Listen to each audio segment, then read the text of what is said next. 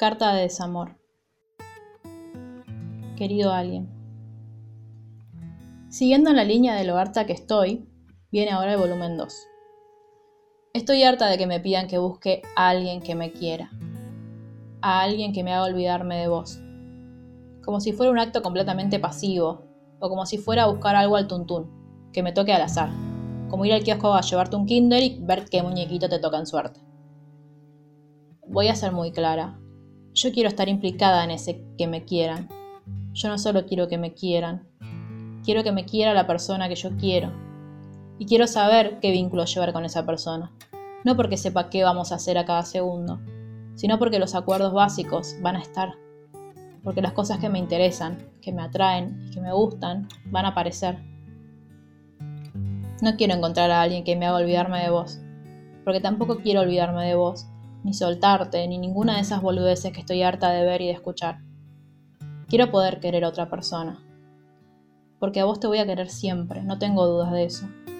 No me pesa ni me molesta, mucho menos me parece algo malo.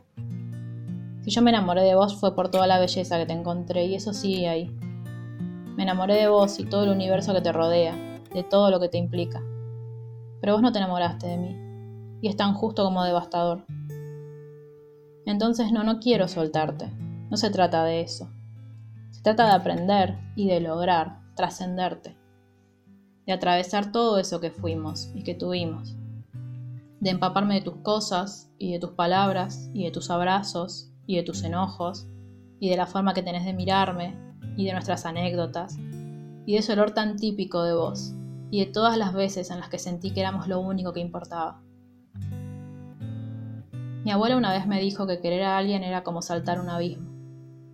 Es incierto y da mucho miedo. Incluso Sartre dice que si lo pensás dos veces no lo saltás. Yo por vos lo salté y no me arrepiento.